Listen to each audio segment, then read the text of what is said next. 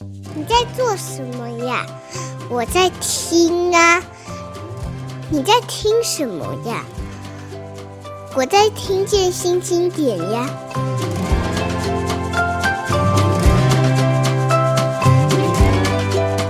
刚刚我们讲的是这个韩良露女士的《与巴黎出了轨》，韩良忆姐来介绍哦。呃，我们后面就已经讲到了，他们其实两个人年纪到了一定时间的时候，觉得这个可以抛弃舒适圈往国外的时候，毫不犹豫就往外去哦。呃，最初的时候，我记得梁璐姐是先到了英国吗？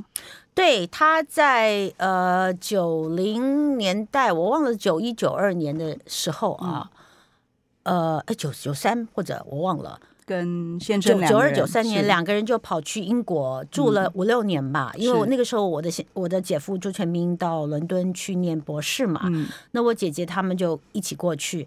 然后呃，其实也是很实际的考量，因为你到了伦敦。啊、呃，因为语语言可以通啊。虽然我姐姐那么喜欢巴黎，他们并没有去法国念书啊。可是伦敦有个好处，离巴黎很近啊。对，他可以坐火车就到就地下那个海底隧道就可以到。所以我姐姐那个时候。呃，他有跟我说，一有空的时候他就会跑去。一九九零年代的时候嘛。对，对对，而且他那个时候自己跑去巴黎，常常是跟我姐夫，偶尔还会一个人跑去。嗯，一个人在欧洲各地去、嗯、去旅行。伦敦就是个好处，伦敦呃坐飞机啦什么的都到都非常方便，非常非常方便啊。那我姐在伦敦那五六年，我有去看过她两次吧。嗯，啊，那时候我已经在做记者了。是，嗯，在做记者的时候，我有趁公务的去看她。嗯、那我一到伦敦，我姐很有趣啊。我姐就跟我讲说，哦，呃，书店跟我讲有书店哪这家书店怎样怎样怎样。然后哦，电影院这家会放艺术电影啊，什么什么。然后她跟我讲，可是她不会带我去，因为我已经都那么大的人了，我会自己去。嗯然后重点是他会带我去吃很多东西，嗯，所以那个时候我们去吃比较少吃英国菜，因为英国菜，呃，因为这样这样讲啊，伦敦其实是一个国际的都会，它最厉害的地方是世界各国美食荟萃，因为那边移民太多了。那我姐我第一次吃所谓的呃黎巴嫩菜。在伦敦，我姐带我去的，是。然后第一次吃台湾之外的印度菜，据说是呃，全世界除了印度之外，你可以吃到最好的印度菜，当然就是在在伦敦，因为移民超级多的关系。这非常有趣，因为通常大家去，如果是呃刚刚入门开始旅游的人去了英国伦敦，很可能都要抱怨英国伦敦除了这个呃 fries and fish，就是薯条跟炸鱼之外，嗯、没有别的东西可以吃。那是因为然后抱怨这个。英国食物不好吃嘛？嗯、呃，这样听起来就是，如果你了解的更多，你知道英国其实是曾经有个大英帝国的历史的，而且有那么多外来的人聚集在在伦敦这样子的地方，懂得吃的人就会发现伦敦是特别能吃、能好吃的东西。是，嗯，因为对于刚刚美瑶你讲到一个重点，因为呃，我们在伦敦吃到很多东西都是帝国的遗迹嘛。啊，因为这是某种程度人类学上讲说是这个反渲染，就是你殖民人家，可是殖民的文化会反过来到这个所谓宗主国的，是反过来最简单的就是的语言就是食物，嗯哼，所以你在伦敦会吃到各式各样的呃食物啊，各国的不同的的风格的的菜肴啊，那当然比较强的就是。帝国曾经到过的地方，嗯、中东啊，像印度啊这种，印度啊，是是，是啊这种的哈，还有嗯，那那个时候我姐带我去吃这些东西的时候，我觉得很你你包含你刚刚讲炸鱼薯条，连炸鱼薯条哪里什么好，他都会教我判断。那那教一下怎么样判断炸鱼薯条怎么样？各位朋友，如果我们将来又可以出国去伦敦的时候啊，我后来按照我姐姐，我后来一个人跑去伦敦很多次啊。真的，你看到那种什么都卖，披萨也卖，三明治也卖，乱七八糟什么都卖，兼卖炸鱼薯条，因为大家认为那是英国人吃的东西的，你就千万不要进去啊！你就只能去那种只卖炸鱼薯条，专卖炸鱼薯条。对，他们偶尔会卖那个那个 banger，就是香肠，因为英国人有时候香肠配薯条，他们也喜欢。那顶多就是多卖那个。嗯，香肠的啊、嗯呃，炸的那个香肠，其他的都有的不行，什么都有不行，你就要去那种专卖店。了解，嗯，除了呃伦敦之外，当然最重要的跟这本书最有关系的就是巴黎这个城市哦。呃，我们刚刚在前一段的节目就有讲到，韩良露女士在十二岁那年就有两呃就有两个梦想梦想嘛，一个是当作家，一个是环游世界。其实照理说起来，一个人要环游世界，这个大学的时候就带着妹妹环岛的人，想要环游世界，其实是一个很正常的梦想。可是，在韩良露身上，我觉得特别不一样的地方是，他是一个大量阅读的人。是，我觉得他的旅行变得，嗯、我觉得让我很激动、很向往。就是我曾经跟梁一姐说。我对三毛那样子的浪漫的旅行，我并没有特别的感受。嗯、可是我看到梁璐姐的旅行的时候，我其实有一个很强的召唤。我后来发现，就是因为阅读，她的旅行里面带有强烈的阅读因子在里面。是，好比说与巴黎出了轨，为什么会跟巴黎出了轨呢？为什么会对巴黎、对法国这么感兴趣，这么喜欢巴黎呢？我怀疑我没有问过我姐这个问题。后来想想，其实跟她很年轻的时候念了沙特跟。德波娃的故事的故事有关啊，所以他势必就一定要去呃孕育存在主义的这是个这个地方、嗯、巴黎去看一看，然后加上海明威也写了巴黎嘛、嗯、啊，那我我我知道他去任何地方，常常就是其实我我觉得我受到他影响很大，就是因为我也喜欢阅读，我也会看到一本书，可能只是小说，嗯。嗯好比我以前从来没有想过要去什么巴塞罗那，看了那个畅销小说 之后，想说，我一直想要去巴，就是觉得不是第一个地方。看了小说之后，就觉得哦，这个地方一定要一定要去了。OK，只是因为它有一些奇怪的历史是我不知道的。是是。那我姐，我觉得我姐也是啊，她对巴黎可能还有，因为我我跟我姐姐也受我姐影响，我们看很多法国的电影。嗯，在我们还没有去到，在我姐还没有去到法国之前，没有去到巴黎之前是。就看了很多关于巴黎的，你像那个 Eric Romer 侯麦电影，很多都是直接放在巴黎。你看了，作为一个文艺 文艺少女，我姐姐啊，你怎么看了侯麦的电影之后，你不想去巴黎呢？你一定会想去嘛？果然是文艺少女啊！我们先选一首歌，是这个韩良忆姐为大家介绍的 Josephine Baker 的，对，一个美国人写的一首呃唱的一首法文歌，一个美国黑人，大家听听看，两个爱人。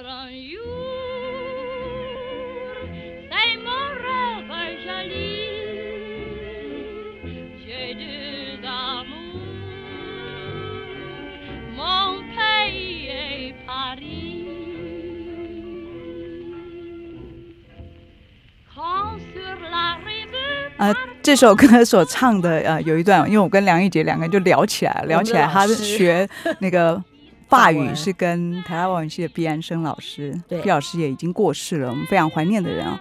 我只上过他一堂课，但是就是被他吓坏的，因为他就对那个不会卷出蛇小蛇来的人很不耐烦哦，大概是那天心情不好。对。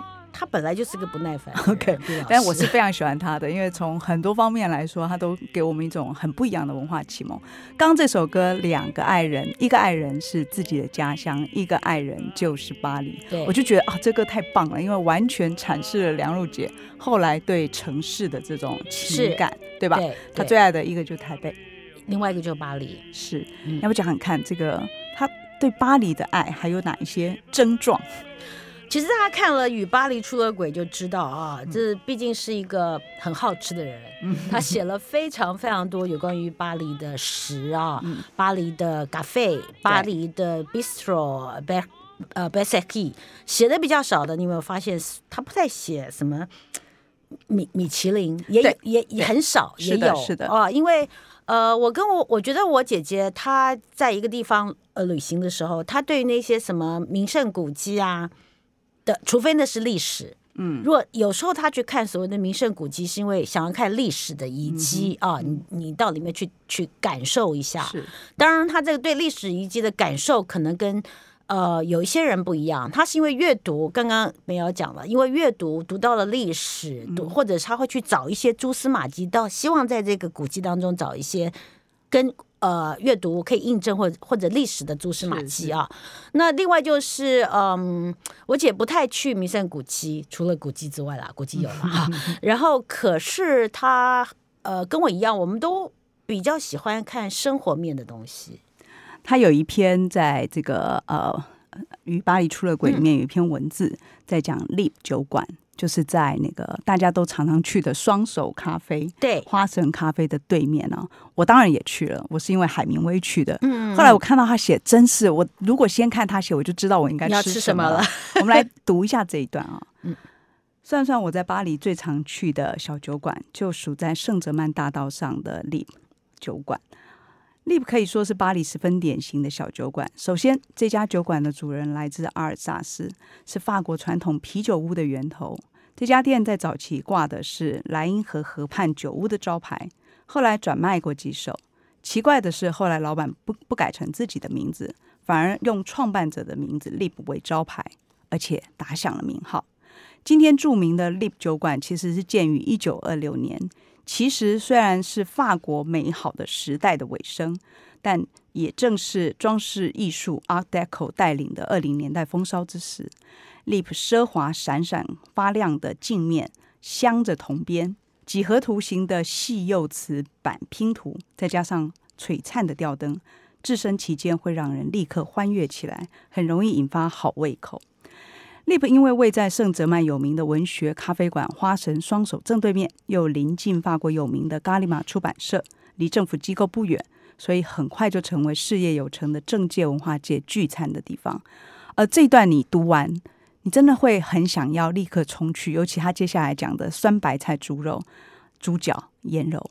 下次有机会去巴黎，是请一定要到这个地方去。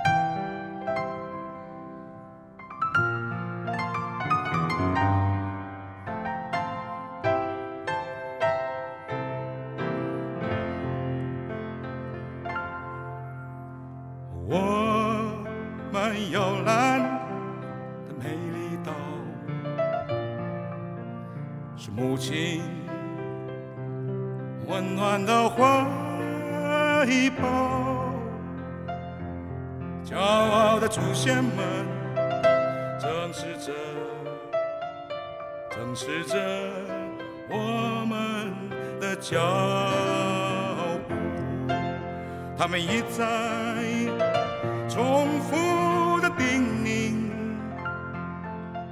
比如蓝绿一起山林，他们一再重复。筚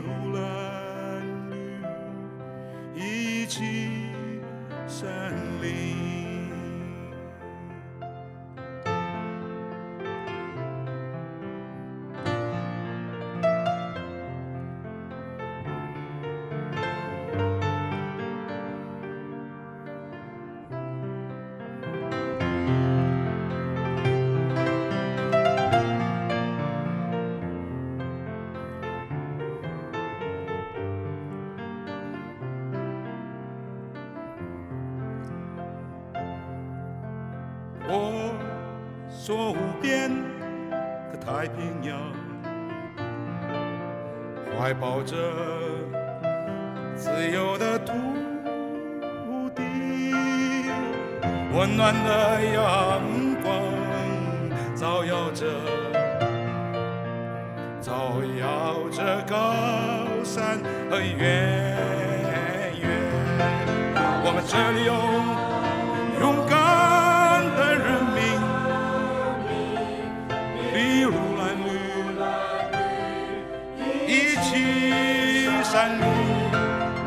这里有无穷的生命，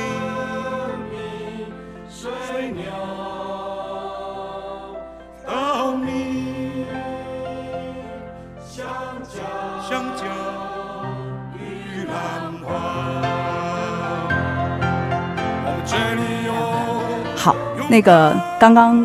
梁璐姐，呃，梁毅姐在在聊天的时候，我们两个已经从这个呃胡德夫的音乐想到了很多。后来韩良露女士在人生的后面回重返台湾的阶段，做了为台湾做了很多事情。就我们前面在讲旅行，其实我就一直很想要回来一件事情是。她的旅行并不只是在满足自己的呃好奇渴望，我觉得她一直放在心中，不管是对呃文学的情感也好，或对家乡的情感，她好像想要把旅行里面学到的东西带回来，呃，重新思考。其实他在书里面有一段讲亚萨斯也是这么这么这么谈的嘛，他就说亚萨斯这个地方有德语有法语的影响，两种语言两种的情感，然后在这里的人自己找到一个自己新的属于自己的文化。呃，我想想请那个梁英姐来分享一个事情，就是我印象很深的是，他回台湾以后做南村落的这个计划。那这个计划，其实我当时懵懵懂懂，就是不太懂，说，哎，为什么突然要搞一个把台北是一个都会变成村落？他的想法，后来我懂了。但是你来跟读者分享吧。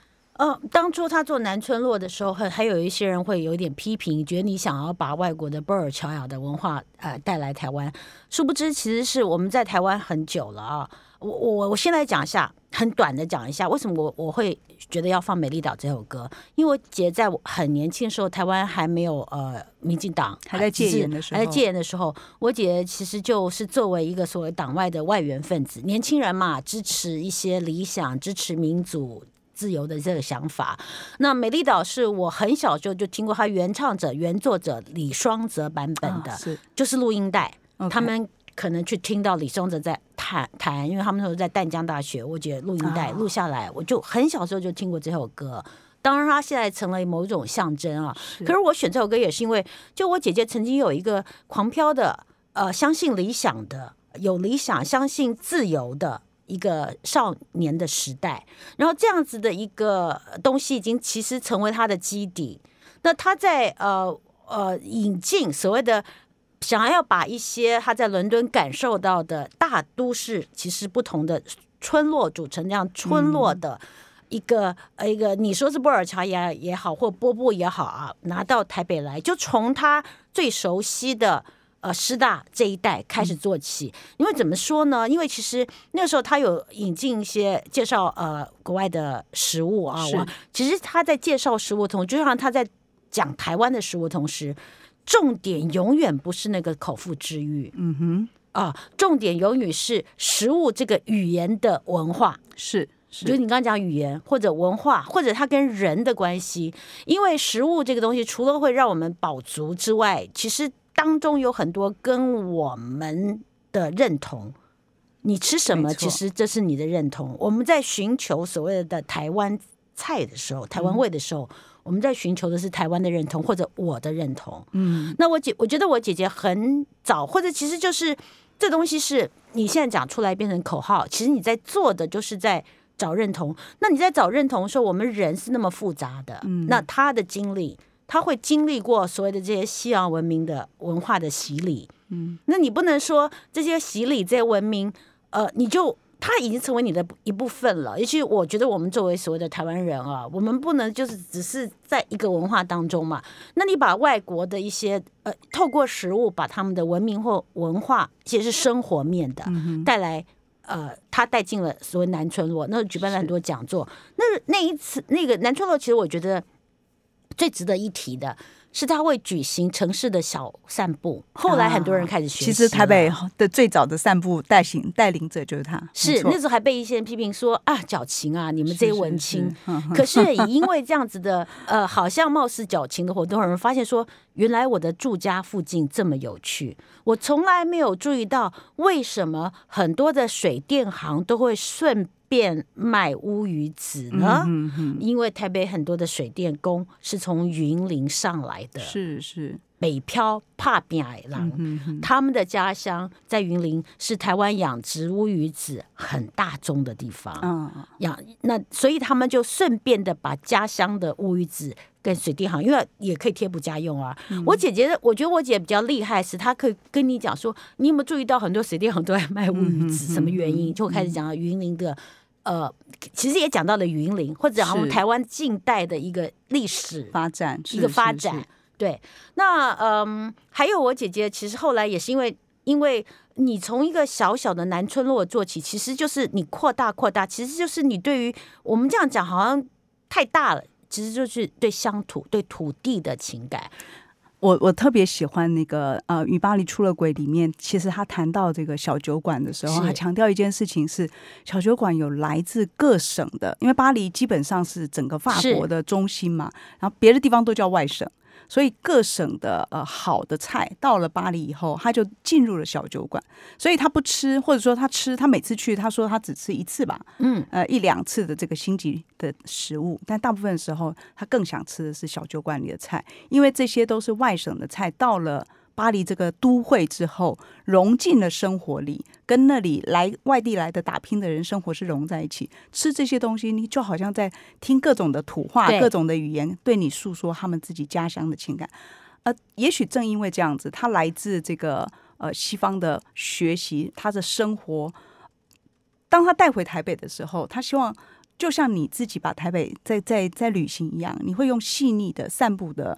缓慢步伐去认识他，也认识这些家常的小吃。回来，我想要讲你了，就是说，这个梁毅姐，因为我知道她以前介绍很多西方的菜，教我们怎么用这个橄榄油，怎么用 cheese 来做这些，不管是意大利菜或者是荷兰菜。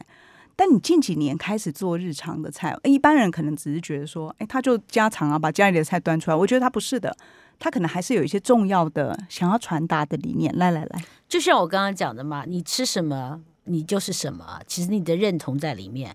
那我为什么会呃，我上一本书，其实我已经开始写日常生活，比较直截了当跟你讲，我就是写日常啊，也是三本，包含我写葡萄牙书都在讲葡萄牙的日常。我我我希望拥有的那个日常啊，嗯，我早期写很多西方的食物啊，那第一是因为我很我比较熟悉，第二是因为我觉得也是想要透过西方的食物来讲一点西方的文化。嗯嗯